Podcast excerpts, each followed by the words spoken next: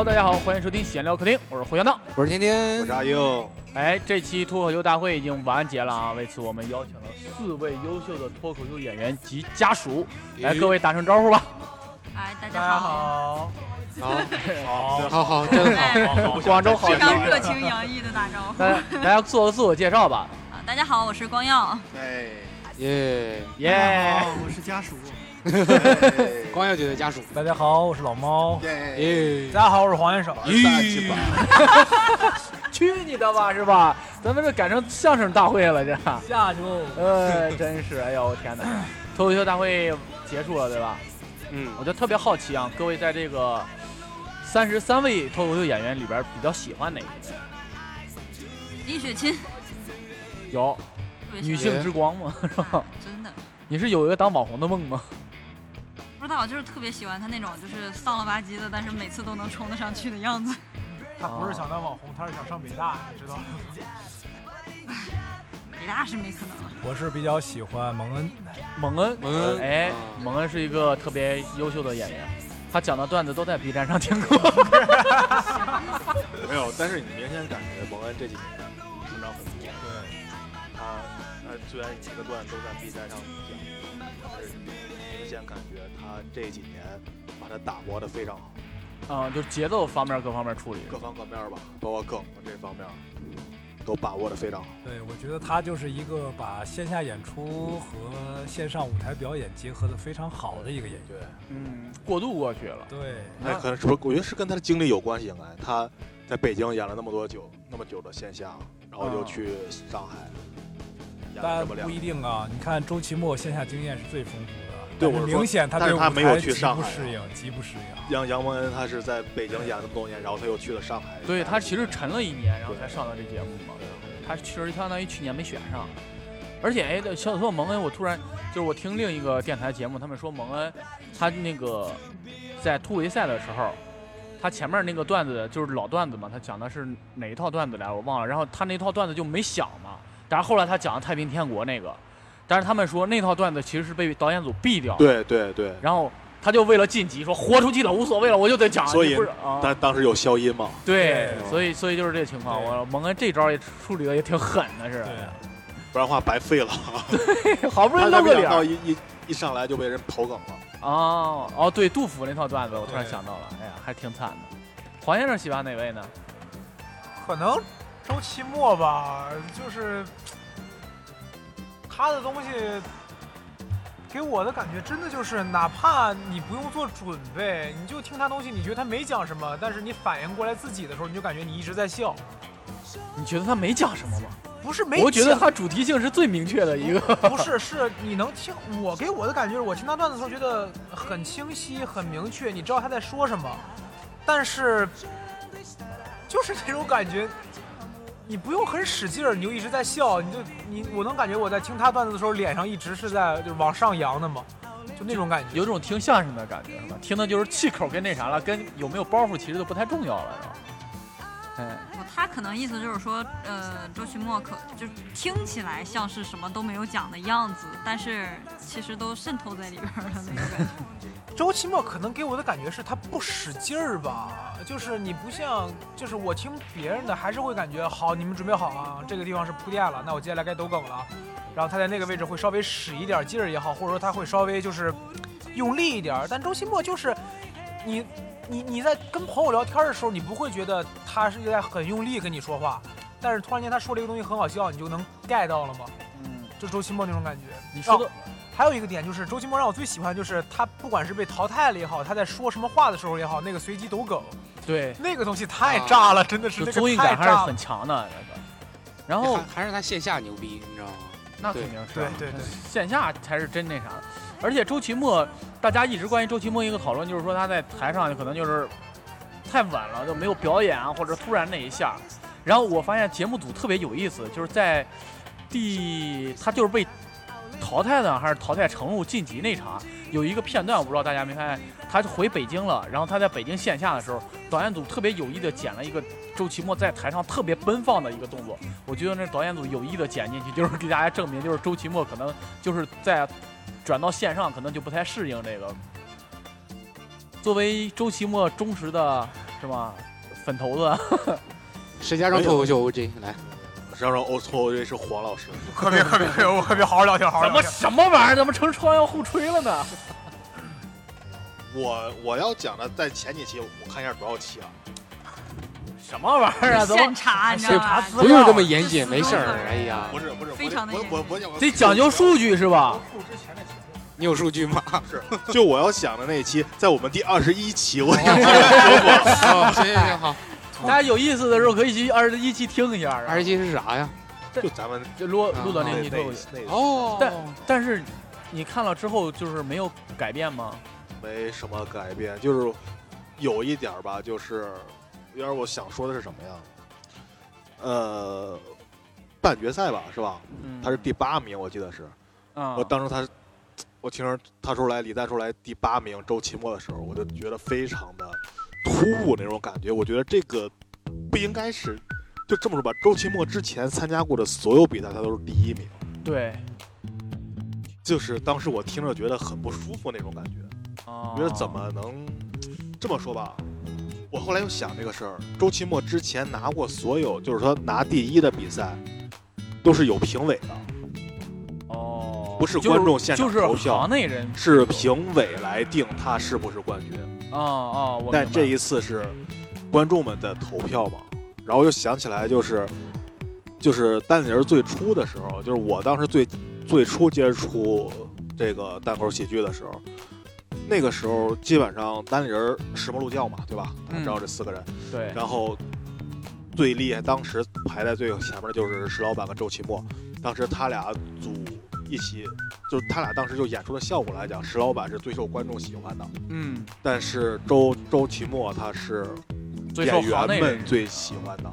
一我我有这个固有思维有了很多年，但是后来有一年我突然有一次演出，我突然发现周奇墨也被观众们认可了，大批大批大批的观众去支持周奇墨，周奇墨就在各个方面都已经超过了石老板了。啊，就不管是观众喜爱还是行内人对他的，然后我就想，其实怎么说呢，我们应该总会发光。就是我们应该给观众们一点时间吧，让他们哦知道什么样的才是更好的东西。所以说这个也没什么可说的了。就慢慢培养观众呗。任重而道远，突然怎么上升价值了呢？你非得大局观非得让大局观我说大局观，大大局观很重要，对我家养的猫叫大橘，所以你有大局观，你整天把大局关在家里，关在。家里了，我不去喂它。嗯，天天最喜欢哪一个位呢？王建国，哎，嗯，你看看，而且我喜欢王建国的点就是，之前啊，我对他并不怎么感冒，嗯，就感觉他有意思，但是他这一季啊，风格这就美式九九九，风格不是变了吗？哎呀，什么意思？这是啥意思？感冒了呀。他不感冒啊，他没有吃九九九。哦，好吧，好吧，好吧，哎，不应该是京都念三吗？完了，这个破什么玩意儿啊？这真是嗓子，嗯，这破行梗。他他那个变换风格之后，我就特别喜欢，因为他这个他现在这个风格啊，就是我我我自个儿感觉就是有点意识流了，意识流有没有点意识流小说的那种感觉？就是你说一个东西，他就顺着就开始往下说了，他就随着他的意识就开始顺着往下说了，啊？逻辑上也不用也不用跟前面有关联，就顺着往下说，就感觉他好像这个人就是疯了一样，啊，一直一直说，就跟一个像咬人，就跟一个意识流小说一样。我觉得这个特别好，我特别喜欢他这个风格。你就喜欢这种不准备稿子的人。啊，对，我就就喜欢。我觉得可能是这季脱口秀大会这些老演员们的一个普遍状况，就是不是在讲段子，而是在想表达一些东西。我觉得他宣泄情绪他比较们在多。不由自主的在往更高一个阶层正在提升。对对，啊，总是在观察生活之外呢，想更深一层次的把自己内心的人生态度表达出来。对，嗯，说到这儿，我想说一下，我最喜欢的演员也是建国，就是因为我跟建国，我那时候，哎，我记得我好像提过是吧？就我追建国追很长时间，就那时候他们刚做脱口秀大会的时候，还不是很火。然后李诞跟建国都会在那个红豆直播，是个语音直播平台上，就会在那儿跟大家唠家常。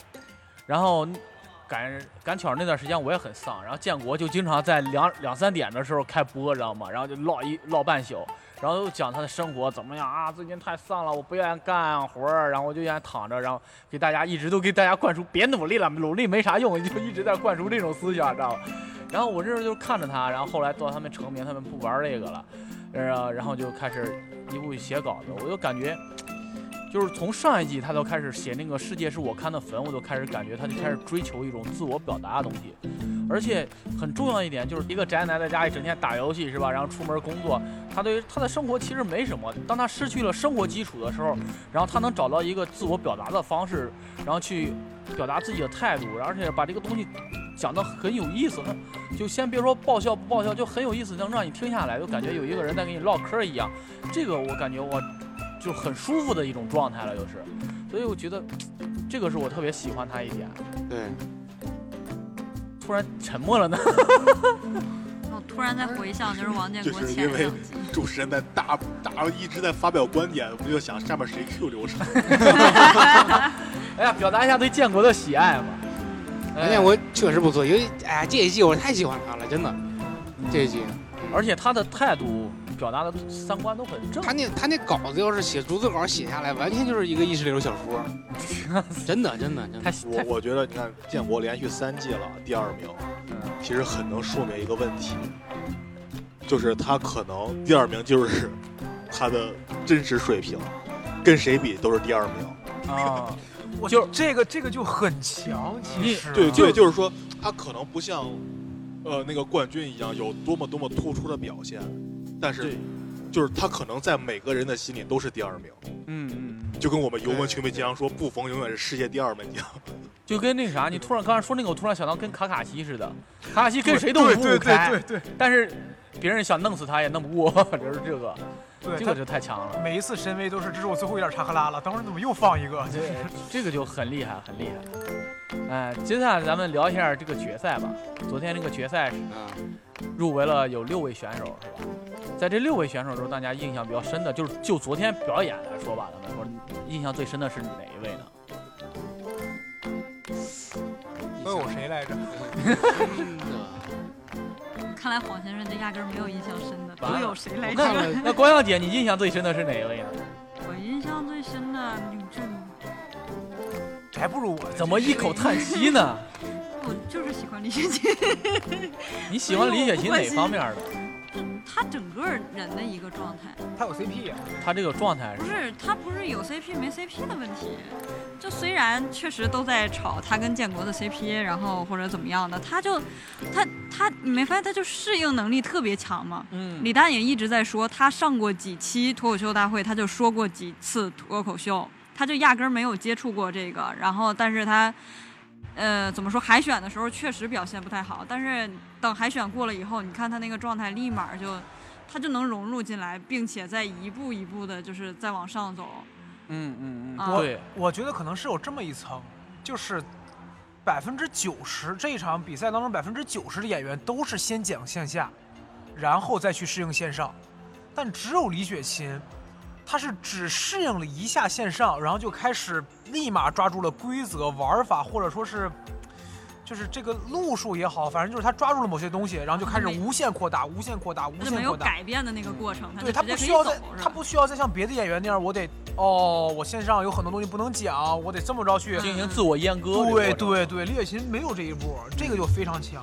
再加上李雪琴本身他就聪明嘛，能考上北大的，那真真学霸，真是。我就我每次我都想拉拉出别的话题讲，就是我一直想说这个问题，就是我们总是说这个人特别厉害啊，他能考上北大，是不是能考上多么牛逼的学校？但他厉害的点是哪？是他真的掌握了很多知识吗？是他掌握了学习的方法？就是这种人，这种人他们。就很清楚的知道，如果我要学习一个东西，我要怎么去学习它。我抓一个东西，我怎么能抓住这个东西的精髓，而不是说我有多少知识，这个东西很重要吗？我觉得并不重要，学习的能力才是最重要的。包括有时候我我以前是没有这种感觉的，因为我以前生活的都是我身边这些跟我差不多的人。嗯嗯。突然接触到我们这帮年轻的，是不是有感触了？是啊。就有时候我就觉得。就像有时候咱们自己讲单口这个东西一样，就有些我们的演员就是可能，我就觉得跟他交流可能会很困难，他永远抓不到一个事情的重点，或者抓不到一就个。思考的深有感触东。西还是不太你把他说哭了，他都不知道你在说什么。是是哒哒哒哒哒哒哒了哒了哒哒哒。真的是一个学习能力的问题。对，因为真正的高手，并不是说在于掌握知识的广度和深度，而是他触类旁通嗯，啊嗯。他只要掌握一项技能，周边的很多东西他都能 get 到。嗯，有道理。而且李李雪琴整个啊，抛出她稿子不说，然后她有一点是让我特别喜欢的，就是她一就是一上场，包括在镜头前，她就一直在那个表演状态里边，就是我要演一个丧，然后就降低预期，然后就对就是把这种感觉给大家，对，就是然后让她上台，她也一直就在那个表演状态当中，这点是我特别特别喜欢的，我就是就是他知道我来是干嘛的，然后我要怎么着能把我的优势放大，知道吗？大家看可能哎这个人好欺负，其实这是他的优势，就是这这点儿太强了，这点儿。对，就原来这个黄先生的表演风格就是这样。啊黄黄先生不是说他上台之后先往这儿一杵，唉，然后开始进入状态。啊，他这个像 rap，是但是现在他可能这个风格有了一些调整啊。我那会儿现在我已经 get 不到他的点了。他他现在就老子天下第一，不是 不是，我那会儿叹气是两个原因。第一个原因是我叹气那会儿确实也是刚接触这个东西，最一开始理解的是我得立起来一个人设，就是那会儿想的都是我得在舞台上怎么着做一个东西让大家能够记住我。然后我叹气就是觉得我叹气的话，可能叹的多了以后，大家会觉得我是一个比较丧也好，或者说这个人上台之后一股蔫了吧唧的劲儿也好。那后来我发现这个东西，就是你强力一个东西出来的话，可能效果不是那么好，观众不吃。它一定是你某一些自己没有特别注意的东西，结果观众发现了，然后它才是你的一个人设也好，你的一个特点也好，你的一个一个气质也好。然后后来我在狮子街区那一场，那一场我前面的演员一直在被观众跑梗。然后我就特别特别火，我说反正也是一场开放麦，那我上台之后我就开始窜着演，我上台之后我就开始怼观众，我看我那一场的回放，大概前三分钟我都不知道我在说什么，但是那一场之后是那一场是我完全算是特别闹着演的一场，在那一场之后我才算是慢慢的感觉这么演很舒服。那一场之后我就真的很少上台叹气了。如果我感觉我之前演员演的不好，或者主持人根本没有那个骂，就是根本是在给我挖坑的话，我上台后可能就直接怼了。但是我不太会叹气就了。就是这场找到了表演状态，就是上去把观众怼了一回，发现这帮人好欺负，哈，就这歌吧，是吧？刚才这段我们好像刚刚采访了一位从脱口脱口秀大会决赛现场回来的一个选手。对，就这次受邀呢，我还是很荣幸的，很荣幸的。辛苦黄先生，哎，辛苦辛苦，这个下次下一季继续努力啊！嗯，加油！太厉害了。哎，猫哥最喜欢的哪一位呀？就是决赛圈的我觉得我最喜欢的还是呼兰，呼兰。对我觉得他是一个很稳扎稳打的一个选手啊，他对生活有明确的态度啊，他既不像呃建国那样意识流啊，也不像李诞那样虚无缥缈抓不住啊，就是比较扎实啊，我一直是比较喜欢他的段子，但是他有一个特点就是他讲状态。就是我觉得他在状态好的情况下，无论是段子还是表演，都特别出色。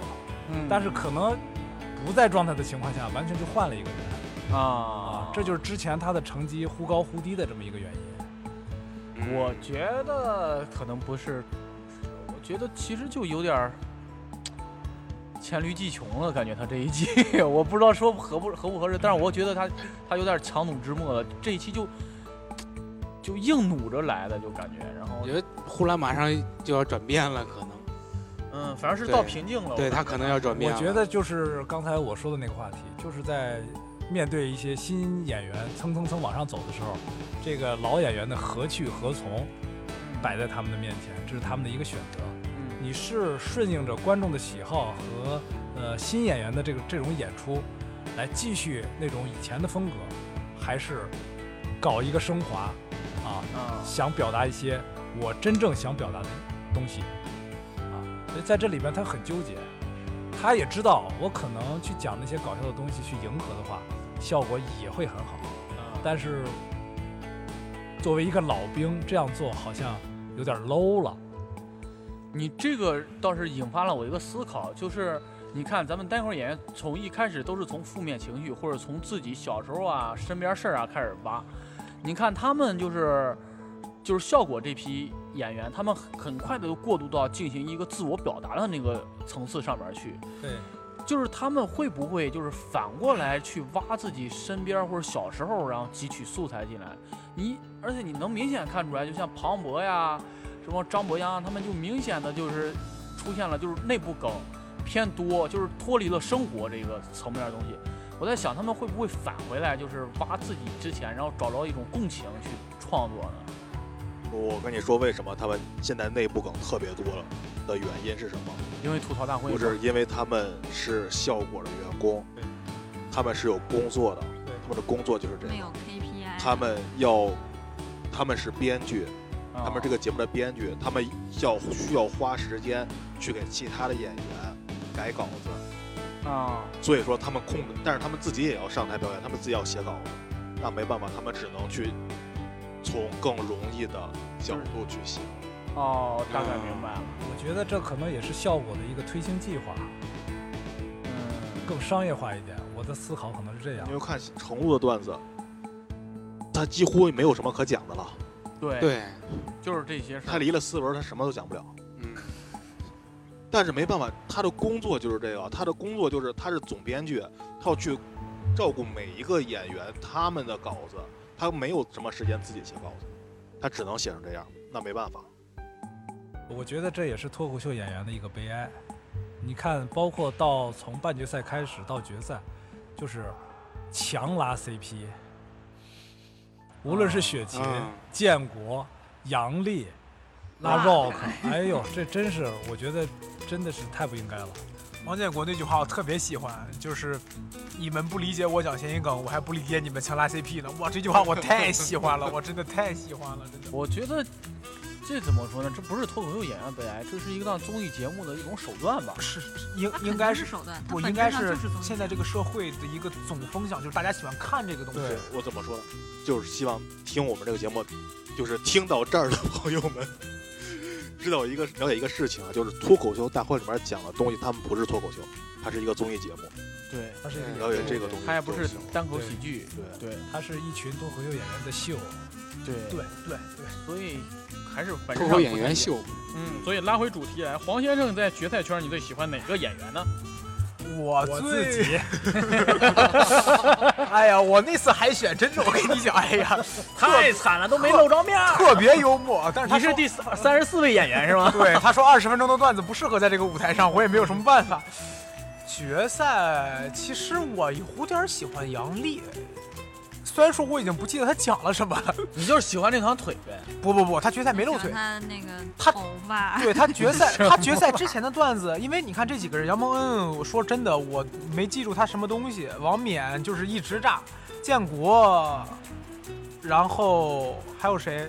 杨丽、李雪琴，李雪琴你就把护栏置于何地哦地？对呼兰，你你发现大家发现吗？这期他们的标签儿护栏底下标签是“炸场之王”，前面有个真点儿“炸场之王”，太逗了。然后这个这个称号之前属于上一季的冠军。哦，对对对，可能就是杨丽吧。我觉得李雪琴的不算女性视角，李雪琴是东北视角，杨丽。也是想逗大家笑。对，但是杨丽真的是能从女性那个杨丽决赛都讲什么了？帮我回忆一下。谈恋爱，哦，对，谈恋爱，谈恋爱哦，对，谈恋爱都到决赛了还没有讲。啊，我明白了，我明白你为啥喜欢杨笠啊，你就喜欢谈恋爱。对对对，他讲的时候我就在想，他妈为什么我没有写一套关于恋爱的段子？这个可能能扯到扯到刚才那个话题，我往前 Q 一下，就是我刚才特想说，就是说自己还带 callback 呢，这来来来个来，不是，就是你刚才不是提到演员在舞台上是讲好笑更重要一点，还是说表达更重要一点？对于我来说，我目前要做的就是好笑，因为我的观长得就挺好笑的。对对对，是大家都那么说，因为观点也好，瞎了眼。因为对于我来说，我的观点也好，我的价值也好，我不希望去说给观众听，我觉得他们没有就是还没有呢，你呃，对你也可以这么理解。我觉得所以你喜欢杨笠，就是因为他既表达了自己的观点，而且好笑。我我我跟硬哥聊过这个问题嘛，我说你会在你的段子当中加自己的观点，加自己的价值吗？他说只有我有一天开专场的时候才有可能会那样做，因为商演的话，包括跟其他北京演员聊的时候也是，商演的话观众就是来笑的。你给我讲二十分钟，我不希望听你的世界、你的观点，你二十分钟让我笑，别停，二十分钟你玩了命的轰炸我。开放麦你是过来试段子的，你不要考虑加你的观点。等到你办到专场的时候，那可能对于观众来说，我是要看你的东西。我希望在你好笑的同时，我能听一听你眼里的世界。我只有可能到那个层面的时候，我才会去考虑我要不要在我段子当中加一些我自己的表达东西。但是在那之前，我不希望我的段子里边有任何我的价值层面的观东西。观点一定是要有的嘛，因为你看世界的角度嘛，观点一定是要有的。但价值的东西就没必要。所以我现在是要好笑。但杨笠那套段东西就真的是有观点有价值，尤其到最后的时候，我记得是不是往上提了一点儿？包括他上一次段子，我一定要像永远不会死那么活着。对他，对哎，这是刚迎刚迎来一位开完专场回来的，来做客我们闲聊客厅。专场这个事儿啊，哎呀，哎，天天最喜欢哪位呢？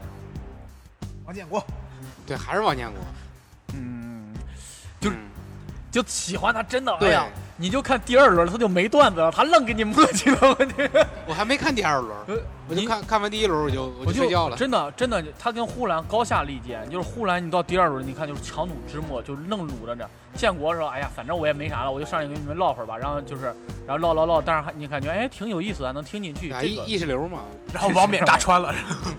还没有，建国给人的感觉就是你你感觉他可以持续输出，对对他再他怎么着他不想停他他就他就可以不停一直有顺着他的思维，你也不知道他思维会想到哪儿，嗯他对，随便他就顺着到哪儿他思维，都好笑。对对对，就是这个特别有意思。但是他给我的唯一的感觉就是跟周老板是一样的，我感觉他俩不应该参加比赛，他俩就该坐那儿当评委。你们评那三十那三十多个人，或者说那五十个人，你谁该谁该就是晋级，谁该留下或者正怎么？正像王建国自己说的嘛，我先给这帮人先海选，对海选完了，然后跟他们一块儿 PK，然后我被 PK 下去完了之后说这些人是我选上来的，厉害吧？我这老脸往哪搁？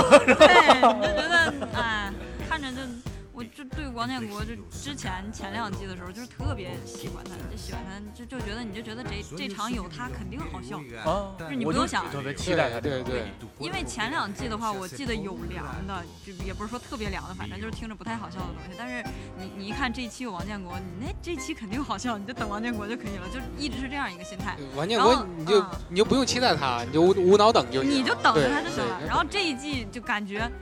好心疼他呀！为什么这么辛苦还要过来比赛？建国特别那啥，你你发现他第一轮那个段子，你有感觉？我我当时说完了，建国这状态要夺冠，真的啊第一轮那段子啊，结果没想到第二轮又放弃了。他老干这种事儿，你知道吗？就是进了决赛，他从啊第一季就是嘛，然后进了第一季，到了决赛，结果李诞给他打电话说要喝酒怎么着，然后他。他他也没写稿子，然后上来瞎比了一炮子，然后就，然后结果晋晋级了，晋级了跟庞博，啊，我都不知道要讲什么，然后讲了半天要搬李诞喝酒这事儿，然后到第二季上去上来那个跟谁呀、跟四文 battle 了一下子，然后进去了是吧？段子也没准备好，让康姆干死了给，然后、啊然后然后这一季他妈你都感觉到第一轮就准备好了，做好了万全的准备，那个建国回来，结果第二轮又没段子了，你都不知道他咋想的这个人，知道吧？感觉把他放在里面，他就是相当于那种就是不太恰当的比喻吧，它相当于那个催化剂，好像用它来逼着那些人往前走一样。嗯那个鲶鱼里的那条鲨鱼是是那么说把吧？金枪鱼里边的那个鲶鱼，啊，无所谓了，无所谓了，反正就是一群鱼里边那条鱼，哎不对，沙沙丁鱼里边的随便的，鲨鱼养谁呀？反正就是一群鱼里边的一条鱼。呃考虑专场效果，这段掐了别播。完嘞。太逗儿，来硬哥，啊，让我说话了吗？嗯，你们都不提王冕吗？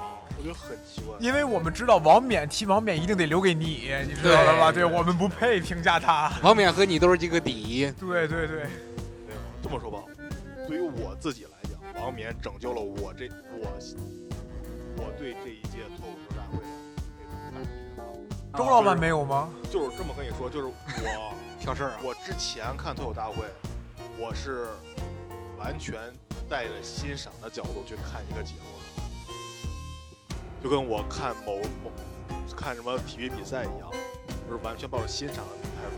但是这一届，体育比赛里有了我的主队，我我就没有办法冷静下来了，客观的去看到你的点了。对，就有嗯有了周奇墨以后，我就无法去客观的，就只要有周奇墨那一期，我肯定会先调他那期先看哦完，对对然对后我再看看完他的结果，一看输了，不看了。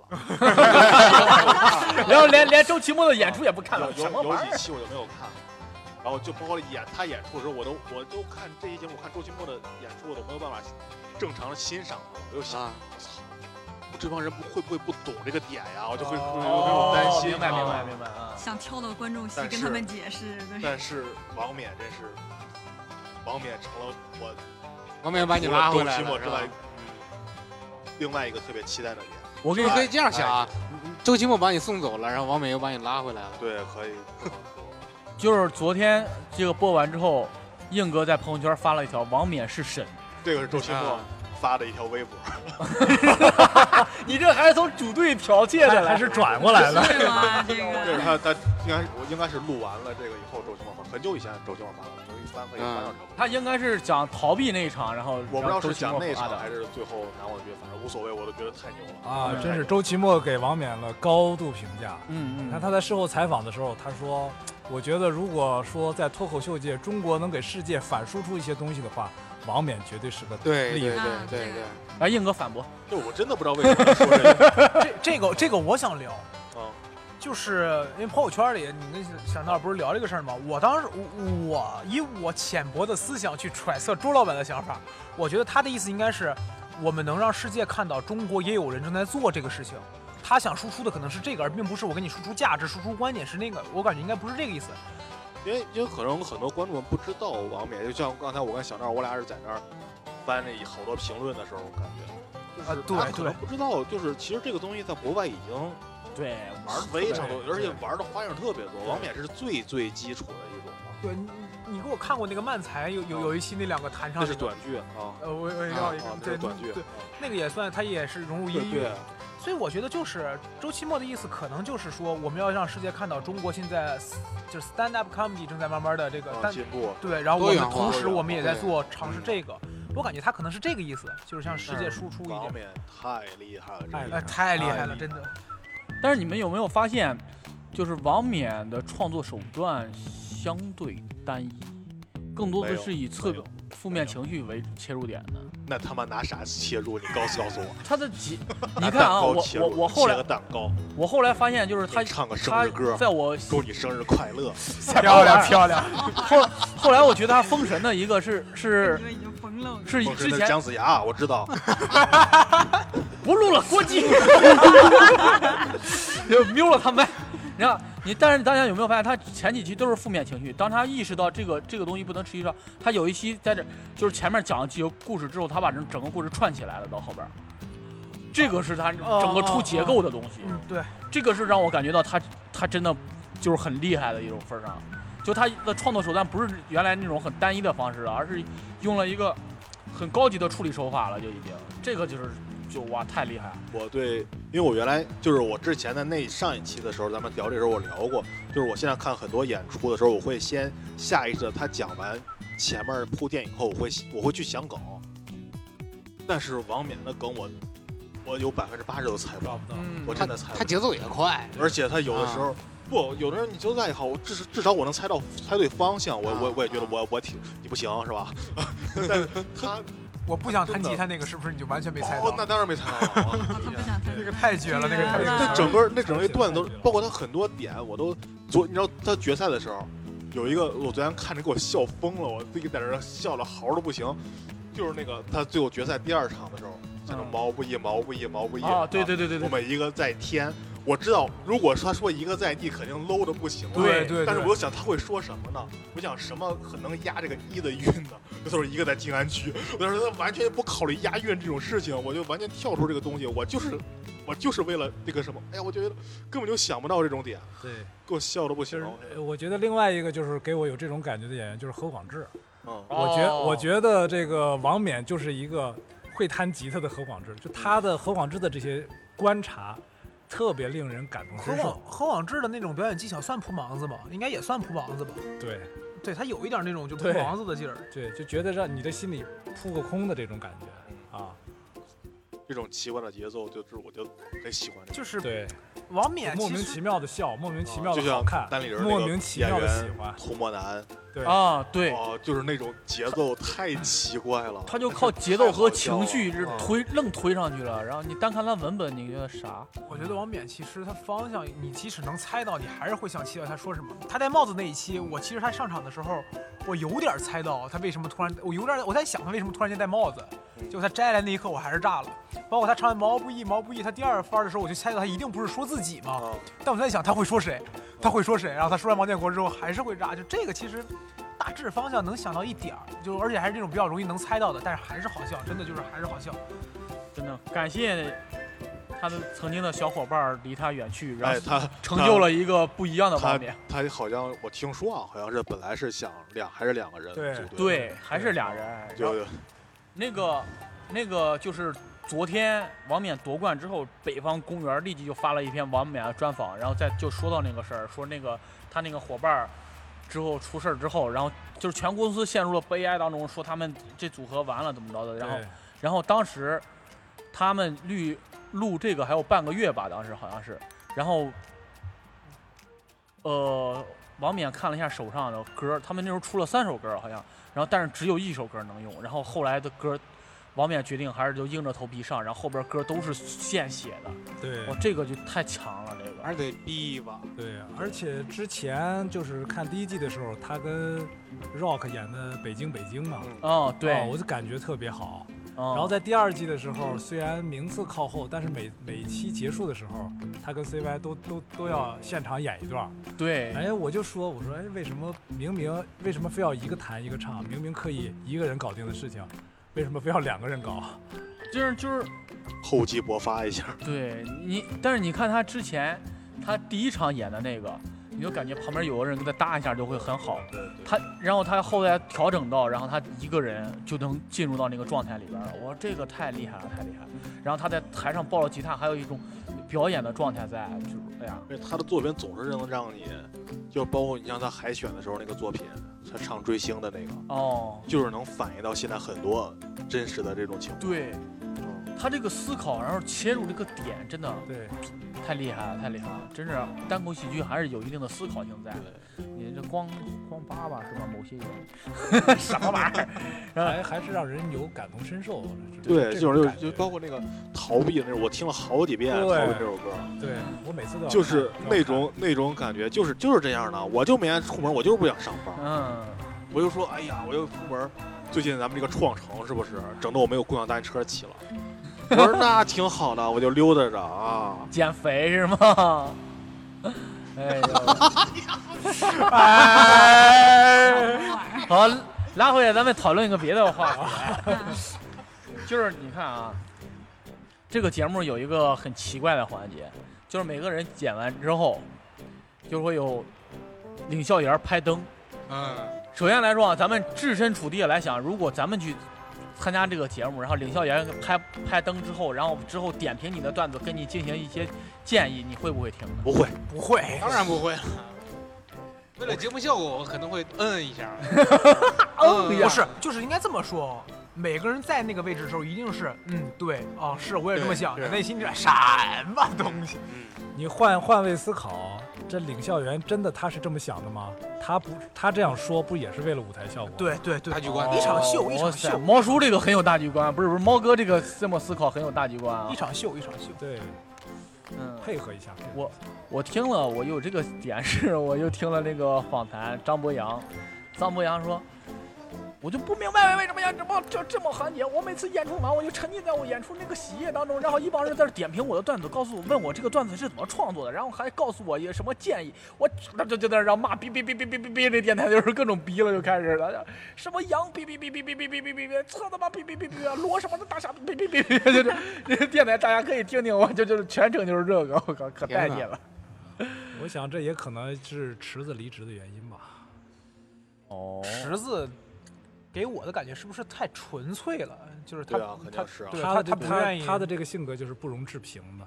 我只要做我自己。这种东西你没有办法让他们来评，就你就像不用说他们那么厉害的演员了，我过去你来点评我，我都觉得你凭啥点评我呀？不是这这，我的观点就是，喜剧是不能用来比赛的，这我这么说吧，可以点评我，我可以接受他点评我，你可以告诉我你觉得好笑不好笑，你觉得我怎么怎么演出的，你觉得炸或者不炸，你喜欢或者不喜欢，但你不要告诉我我应该怎么演。对哦哦，对对对，啊，就你可以说出你的想法，但你不要给我建议。啊，你你就是说那大老师了没？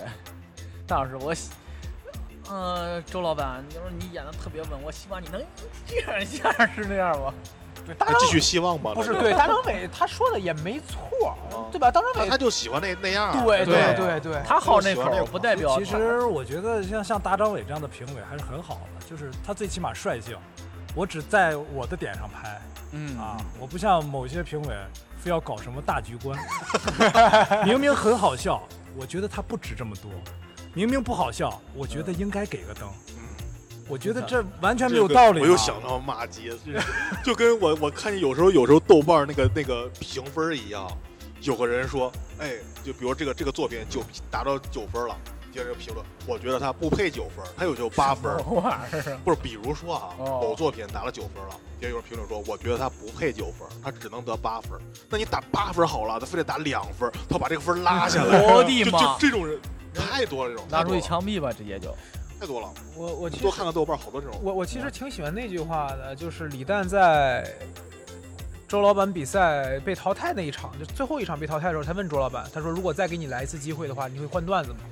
周老板说：“不会，我会呃选择换观众和评委，我还是会知道段子是这个。”就是我特别理解他这句话，就是还是那我是一个挺感性的人，我在那一刻我特别理解，周老板也是个艺术家，真的就是艺术家。怎么你把他抬到不这位置上了啊不？是不是没有没有，他说我特别理解周老板，然后你就说周老板是个艺术家。真的艺术家性格。就是怎么说呢？就是我不知道你，我我我想插个题外话，我不知道你们有没有记得有一届中国有嘻哈，小丑说我一定要靠 freestyle，呃，就是哦 freestyle 赢了，那个人，就是他已经凭借作品赢了，但是我不认，我就要我那个时候特别理解，就是我可以输，但是我也要追一个，就是我我要成全自己。然后包括周奇墨这会儿，他能在那个舞台上说说那句话，我特别理解他，就是我立马就是我很难说。包括单人比赛，就是六兽在决赛的时候，他上台说那个东西，我我就就有一种就是你可以在这个舞台，我不会改变我的东西。我知道我今天做出来这个话之后可能会影响一些结果，但是我一定要这么做。所以说，这也就是他们不太在乎，他们也不会更多在乎评委说什么。他而且李诞也说了，不叫评委嘛，领笑员嘛，对吧？喜剧是不能用来比赛的，评比不可以。那大家怎么看？刚才也提到了罗老师在脱口秀大会的综艺首秀的呢。他段子还是很好笑的，反正我觉得。也好喜欢他。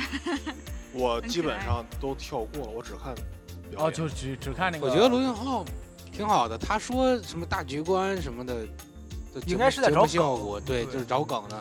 其实你看他拍与不拍，还是按照他自己喜欢的标准来的，对，嗯哪有什么大局观？你可以考虑这一个问题，就是罗永浩喜欢的那几个演员，其实真的很好笑。对你从这个角度来讲，就知道他他是有一定审美水平在的。硬哥有看过那个《老罗语录》和他的那些巡演什么的吗？看过我我当时我年轻的时候老罗是啊就是巡他他回演讲要巡演，对，巡回演讲啊，嗯，我我我还很单纯的时候被他点燃过，真的。哦，点燃过点燃过。我很喜欢老罗，就是那个时候，因为我最早，我很久以前就是，我知道我怎么第一次知道老罗嘛，就是我以前上新东方的时候，我那个老师有一个老师姓罗，啊然后他说我有朋友问我说你是不是新东方那个老罗，我说不是，怎么怎么我才知道有个老罗，哦，然后然后后来就说罗永浩这那这那。然后就有一天我实在是无聊，就大学的时候上晚自习，他当时有个演演讲嘛，就每年一年一度了，那啊一年特别火，我当时就抱着那种，我要看看是个什么逼玩意儿呢，这个，当时我特别叛逆那种，就特别愤愤青那种。二十年前是吧看完？以后我被点燃了，我真的被点燃了，我我整个一晚上我就我就沉浸在他那个演讲里，我就无法自拔。他觉得自己也能成乔布斯是吧我？说你他不是他他不讲产品的，他就是讲自己的一些对，老罗是讲老罗是讲老老罗最点燃我的一句话是，我们始终相信我们要做的是改变这个世界的产品，而并不是赚几个臭钱。这是他在，这是他做 TNT 当时说的话。他当时 TNT 对那场发布会的时候，我印象特别深刻。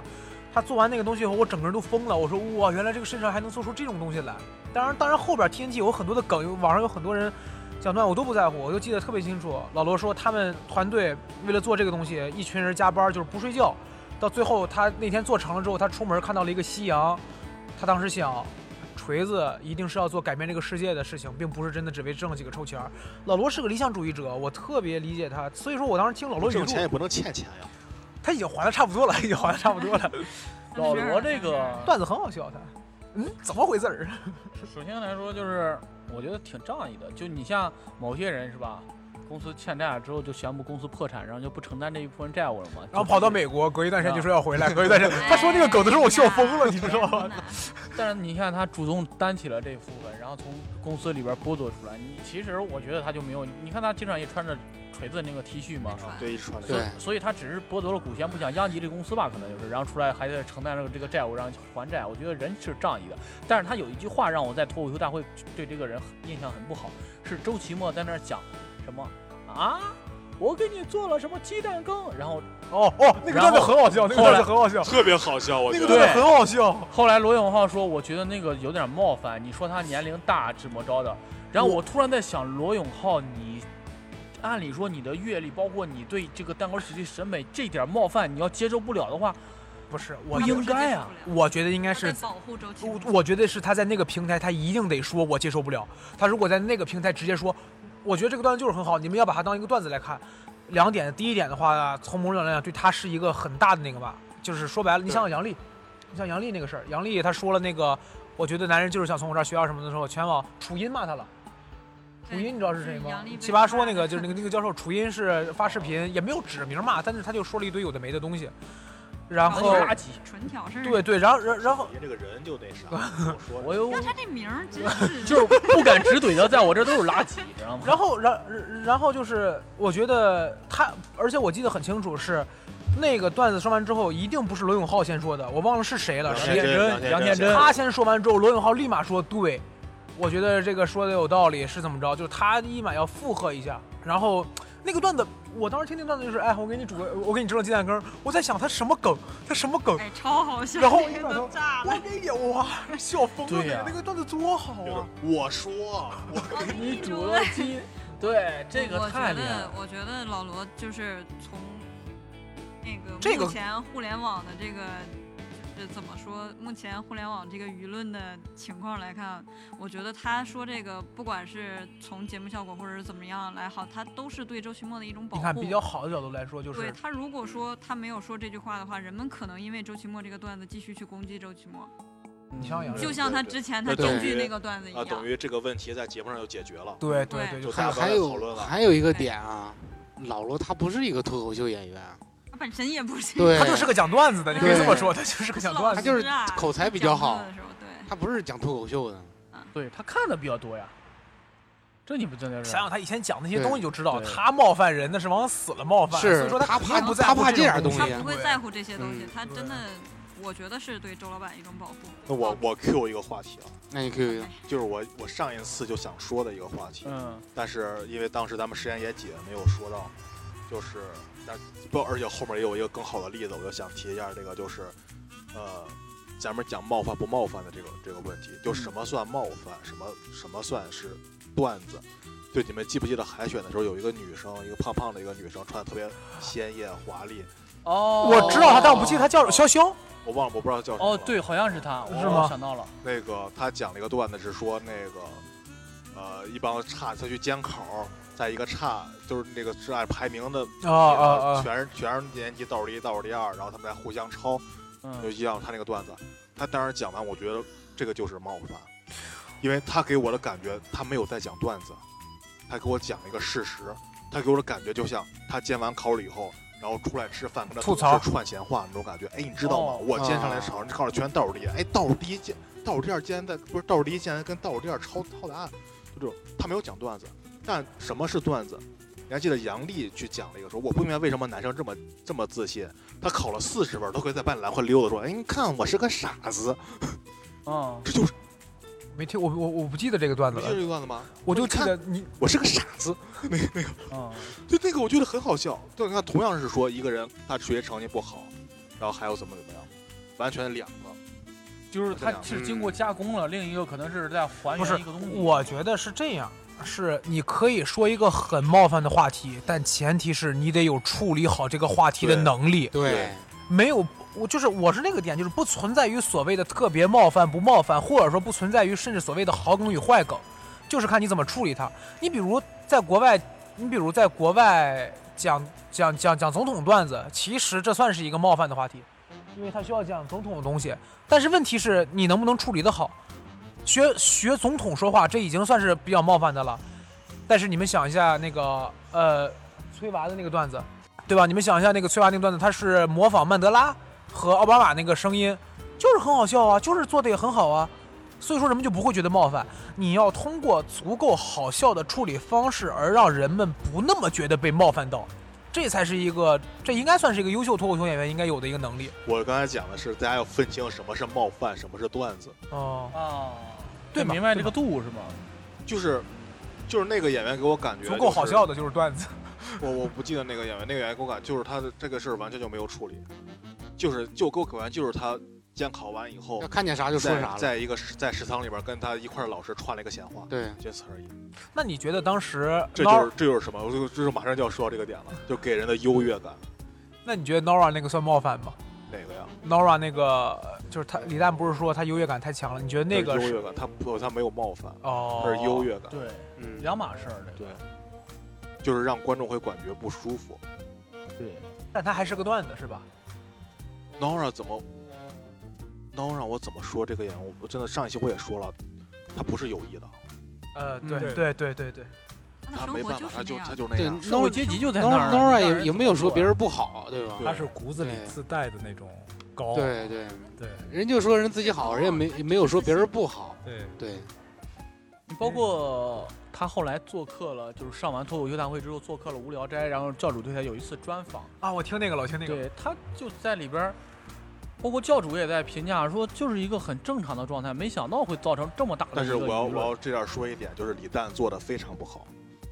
他把我觉得那个点放大了。我觉得我觉得李诞应该去跟 Nora 道歉。啊，我我觉得嗯我道歉不是因为他说这话不对，是因为他高估了民智。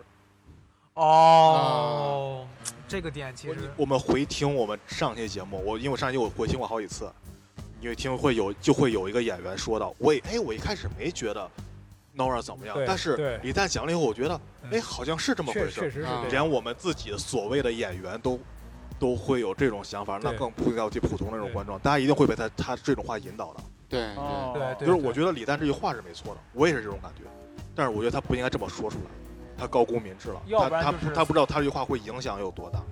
嗯，哎，再去看 Nora 的表演的话，就会带着这样一个情绪在他一定在秀优越感。你不说我还没发哎现。你不说，对对我没对对说他在秀对对优越感。但是 Nora 后来就是在线下演出就很好处理啊，说一上来说我要压迫你们了啊，准备好了吗？我要压迫你们了。我觉得这才是一个真正的，对特别优秀的脱口秀演员面对这个事情的一种态度。而且他给我的感觉其实还挺好的，我就觉得女生就应该活成这样啊。对，毕竟你我玉华区两套房，就是我没有，他跟有没有房没有关系，就是他他他就是段子真的是跟有没有房没有关系。她是真正的独立女性，你没发现吗？哦，对，她她她是嗯，最起码人家是高管，工作不错吧，吧就是收入不错吧？们说刚才也讲了，段子来源于负面情绪，就是她给人感觉就是那个负面情绪，是我渴望都渴望不到。对啊对对对对你说，哎呀，我一个月才能挣一万块钱，我在上海怎么着？我操，我一个月连一万块钱都挣不了。就那个你冒犯到我了对，你就这样冒犯到我了，对。这这种的话，可能就是人们说的那句话，就是啊，你有什么不开心的事儿，说出来让大家开心一下。就是我只有嗯觉得你比我惨的事儿，我才能稍微开心一点儿。但是我看你样样都比我强，我可能看你就我我听过我听过有那么一个话，一个一个事儿，那本书我看过，就是人们在问你最近怎么样的时候，我一定不希望你说的是特别好，我啊你最近怎么样？特别惨，快跟我讲讲，你知道，一定是这样的，人不希望听到就是我在问你的时候，你给我一个好但。凡但凡我问你，你最近怎么样？我刚中了五百万，你要分我两百万 还行，你要不分我，你离我远一点。分你两百万中了五百万，交个税也就剩三百多万，然后分你两百万，这家你拿还把大头拿走了。我就这么贪得无厌。如果这个冠军如果不是周奇墨，我就不提了啊，不拿我就不拿了，无所谓了。如果不是王冕，我希望是杨笠，就是。而且他有很多点我是完全之前完全没有想到的，就让我印象最深的一点就是他说你不是独立女性啊，他说那些名模的时候，他说是他的身材是对男人的蔑视。你你越喜欢什么，啊我越不越找什么，那个渣，越不找那个很渣。我我我我另外我我想我想这个我又想到一个点是什么呀？就是咱们讲段子的方式，你有没有发现他们就是他是单立人过来的人吗？嗯啊，我就是大概知道他们的讲段的方式，如果是一个效果演员讲的话，他讲的我感觉啊，他应该是这么讲的。这帮名这帮名模给我的感觉就是你想看什么我不长什么，这就是对男人的一种蔑视。明白我的意思吗？哦，就是如如果是他们作为他们会是由因到果去讲，但是你发现单立人演员都是由果到因去讲，这样更能抓住你。就比如说，就站在那儿，就是我因为我是那期我没有看，我是后来看的嘛，没有周期末嘛，对。然后那个是我是看到的热搜，热搜上写的是杨笠说什么身材是对男人的蔑视，然后我才点进去看的。就单独看了那个。对，所以说这个段子就有时候对咱们演出的一种启示吧。学到了，就是学到了。你你你你讲完这个果以后，大家会想为什么，然后他再讲出来这个因以后，嗯，观众会有一种哦哎，哦哎，学到了，学到了，就到了。比由因到我讲要效果要好。对，学到了。明白了。行，那我们今天的节目录制也就到这里了，脱，口秀大会也告一段落了。嗯，如果大家在线上看脱口秀大会不过瘾，想要看脱口秀，去哪里呢？石家庄可以来地下丝绒观看正经喜剧开放麦的演出，每周日会在地下丝绒晚上七点半与大家见面，欢迎大家 多来，真的是一点防备都没有的应用。哎呀，给你个打个一个广告的机会嘛。也希也希望沙庄的朋友或者河北地区的朋友，如果来沙庄玩的话，可以关注公众号“正经喜剧”，每周我们都会有开放麦的演出，欢迎大家来看。好，嗯特别好啊。一点都不突兀呢。一点都不看呀，生硬。接的多么那啥。哎呀，也再次特别感谢，哎，现在已经剩两位，聊着聊着少一个，聊着 聊着少一个。现在大家发现刚才有两个闭麦了，就就特别感谢两位做客我们闲聊客厅给我们分享了一下这个 看完这个节目的感想啊。然后这期节目就到这里吧再见。谢谢大